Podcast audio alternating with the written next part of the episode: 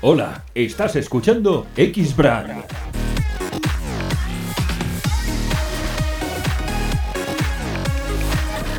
El podcast profesional de los atletas de élite. Creado por los grandes del físico-culturismo. Chisco Serra. Me preguntáis si siempre me mantengo en, en tan buena forma eh, durante todo el año y qué hago para ello. Es decir, eh, el vídeo de hoy sería diferenciar entre lo que es el periodo de competición del periodo de post competición para mantener un buen estado de forma. Bueno, yo os voy a contar qué es lo que hago en mi caso, en mi caso concreto y además os lo voy a resumir en cinco bloques diferentes. Así que si os interesa, atentos a este. X-Brand es la solución integral para que los atletas y personal trainers moneticen sus conocimientos. Creamos para ti una plataforma web para que tus fans se registren con una cuota mensual o anual y accedan a tus vídeos, seminarios y cursos.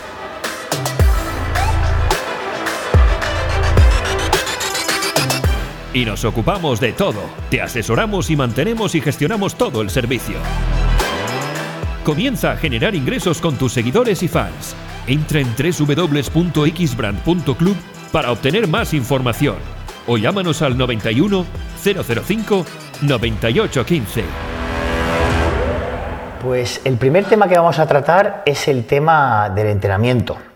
Evidentemente hay que diferenciar lo que es el entrenamiento de competición del entrenamiento de post-competición. En mi caso he tenido que aprender a moderarme, lo que no podía hacer era seguir entrenando al mismo ritmo que estaba llevando en competición y hacerlo post competición, pues por razones varias, porque una, una, de ellas es la recuperación. Hay que recuperar el sistema después de tantos meses de haber estado entrenando normalmente en frecuencia 2, que es como yo lo voy haciendo en competición, y durante 7 días a la semana. Prácticamente no descanso ni un solo día. En el periodo post competición, la diferencia es que paso a entrenar cinco días a la semana, en frecuencia 1, y luego lo que, lo que estoy haciendo es combinar de alguna manera lo que son los entrenamientos con pesos con entrenamientos funcionales. De esta manera también mejoro mi capacidad cardiovascular, mi resistencia y aparte de eso sí que mantengo lo que es el cardio en ayunas. Quizás no siete días a la semana, pero sí entre 5 y 6 días a la semana. Un tipo de cardiolis durante 20-30 minutos suaves todas las mañanas, que a mí me sientan perfectamente. Bien, y si de lo que hablamos es de nutrición, evidentemente hay eh, ciertos cambios importantes. El primer cambio más importante que he tenido que aprender es a bajar las cantidades de proteína que como al día. Si bien en competición eh, oscilaba aproximadamente de, en unos 3 gramos por kilo de peso, en mi caso estamos hablando de, de 80 kilos, pues 3 por 8, 24, unos 240 gramos de proteína al día. Ahora esas cantidades las he bajado a 2.25 gramos de proteína al día calculados. Es muy fácil hacer los números y sacar las cuentas. Hoy en día además existen multitud de programas y si no, es relativamente fácil hacerlo, hacerlo a mano como lo, como lo hemos estado haciendo toda la vida. Aparte de eso, hay una mayor variedad de nutrientes. Si bien es cierto que nunca he llevado las preparaciones, o mejor dicho, en los últimos años, de arroz y pollo, eso es algo que para mí y para mi preparador pasó a la historia, sí que ahora hay un poquito más de variedad en el sentido de que introduzco frutas, sobre todo lo que son los frutos rojos, frutos del bosque, arándanos, eh, piña, fresas, etcétera. Y también puedo introducir algo de productos lácteos, como puede ser algún yogur, que luego mezclaría con, con caseína y frutos secos y me vendría genial como postre. Eh, más variedad. Si no lo estabais haciendo, o en mi caso estaba comiendo pescado blanco en competición, en periodo de precompetición, y ahora cambiaré el pescado blanco porque pescado azul y Aparte de las proteínas, aumentaré las cantidades de ácidos grasos porque es muy importante para regular el sistema hormonal. Sobre todo los ácidos grasos que ya conocéis, que son los omega 3, omega 6 y omega 9. Eso sería por la parte de, de nutrición de proteínas y grasas. En lo que hace referencia a los carbohidratos, la ventaja de bajar la cantidad de proteína es que te permite comer más carbohidratos. Eso hará que el nivel de ansiedad también descienda. Con lo cual podemos estar con un nivel de carbohidratos moderado que semana a semana vamos a ir regulando y probablemente pueda ir aumentando a medida que el cuerpo lo vaya aceptando y siempre sin pasarnos para no perder lo que llamaríamos la sensibilidad a la insulina. Es decir, si estamos sensibles a la insulina, nuestro organismo será más eficiente con los carbohidratos. Y eso es algo que es muy fácil de perder si empezamos a darnos atracones o simplemente comemos más carbohidratos de los, de los necesarios.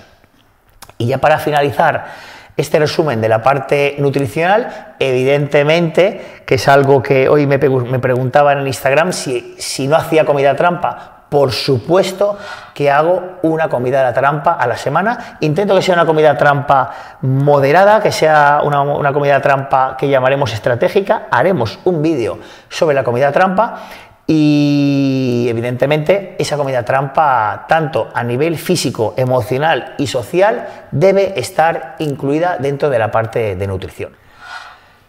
Y evidentemente si hablamos de nutrición, tenemos que hablar también de suplementación. Y dentro de suplementación hay cambios.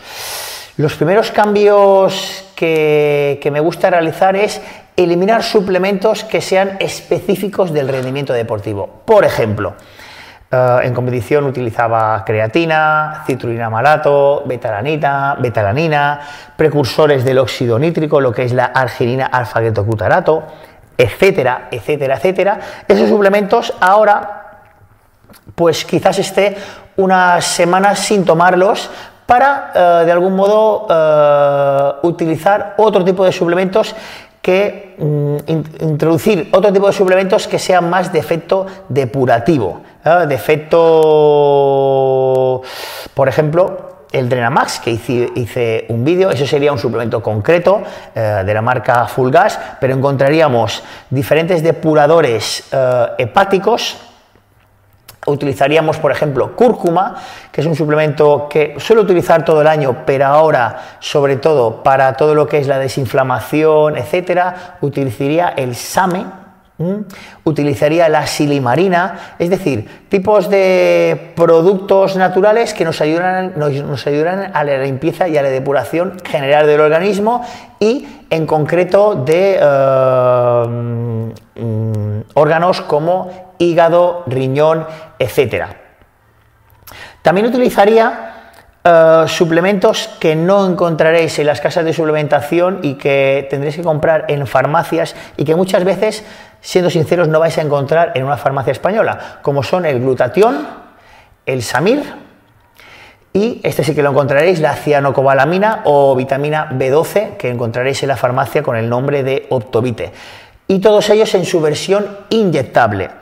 No estoy hablando de fármacos, tanto el Samir como, eh, que es lo que antes era, eh, es una nueva versión de lo que antes era el S-AMET 200, como el glutatión en versiones inyectables, los encontraréis, por ejemplo, en Andorra. En Andorra se venden en la farmacia sin ningún tipo de receta.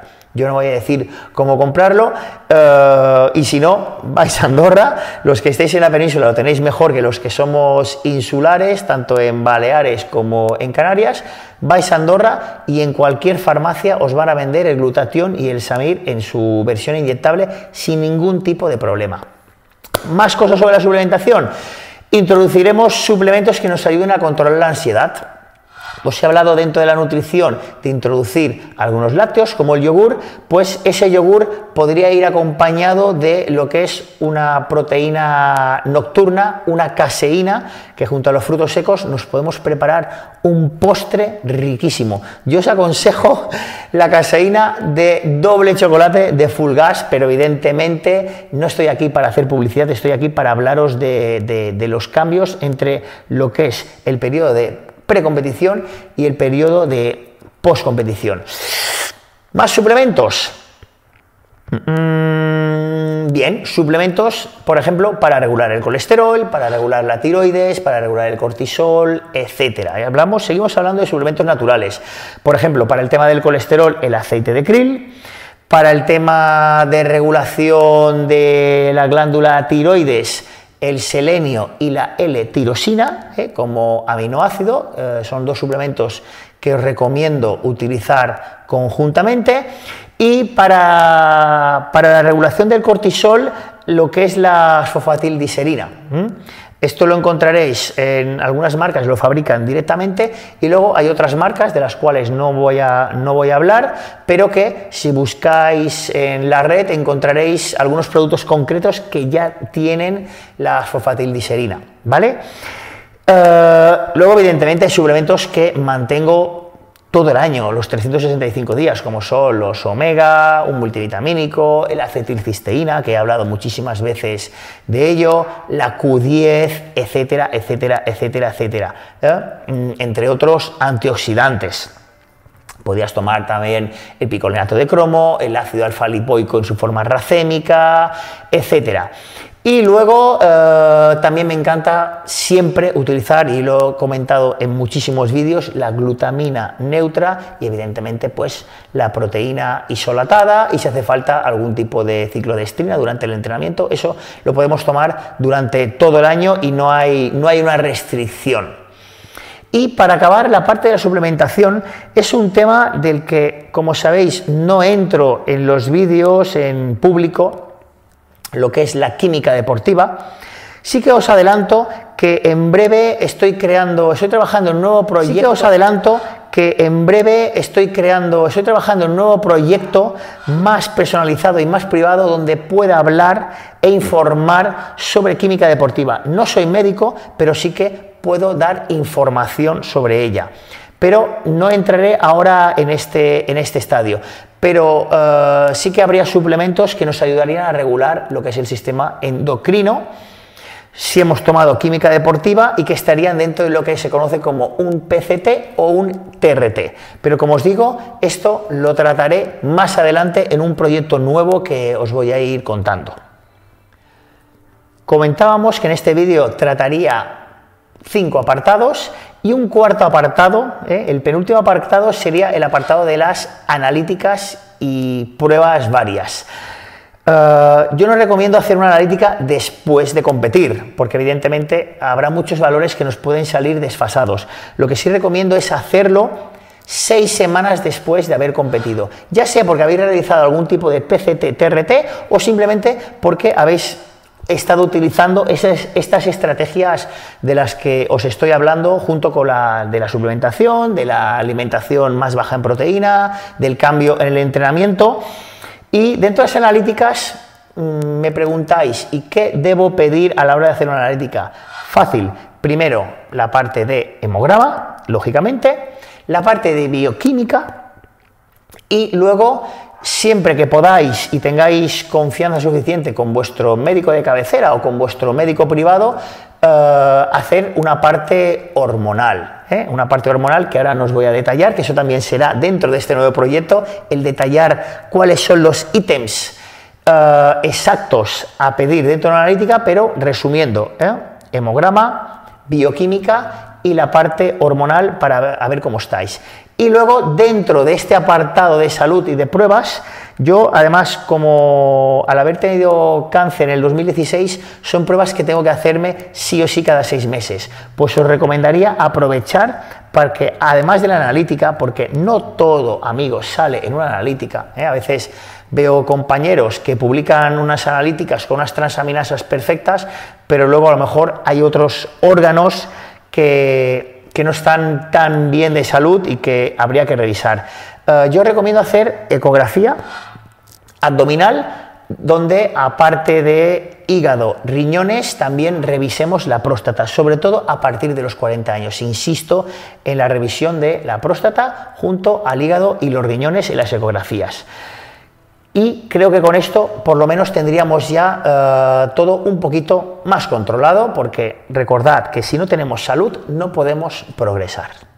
Y por último, y no por ello menos importante, sino quizás más importante, la quinta parte que me gustaría revisar en este, en este vídeo es la parte emocional. Nos hemos pasado durante meses preocupados y eh, de alguna manera enfocados, ¿eh? el focus, en lo que es la competición, la sesión de fotos, el objetivo que teníamos. Y acaba la competición y no tenemos nuevos objetivos. Y ahí es donde muchísimas veces empezamos a tener problemas emocionales, ¿eh? que acaban, eh, como uno de los últimos vídeos que, hice, eh, sobre la ansiedad en mm, ataques de bulimia, anorexia, vigorexia, etc. Entonces, para trabajar esta parte emocional, que yo considero que es básica, tenemos que crearnos nuevos objetivos, nuevos retos y nuevos proyectos. Hablaremos más detenidamente de este apartado, pero ahora por lo menos quería constatarlo. ¿eh? El quinto apartado, para mí importantísimo, pensad cuando acabáis de competir en formularos nuevos objetivos, nuevos retos y nuevos proyectos para mantener vuestra motivación y vuestra mente enfocada. Eso no significa que tengáis que estar obsesionados, pero os ayudará a no perder vuestra perspectiva de futuro y de esta manera conseguir el manteneros en una forma buena, en una forma correcta, a la vez que vais depurando y poniendo vuestro sistema físico, vuestro sistema hormonal, vuestro sistema endocrino, vuestro, vuestro sistema corporal en general a punto para los objetivos que puedan venir más adelante. Espero que este vídeo os haya servido mínimamente de ayuda, que se hayan comprendido las diferencias entre eh, lo que es eh, un periodo de precompetición, por llamarlo de alguna manera, al periodo de postcompetición.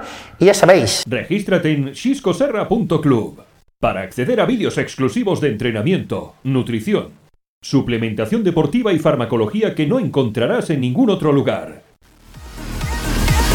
Si te ha gustado este episodio no olvides dejarnos una reseña en iTunes.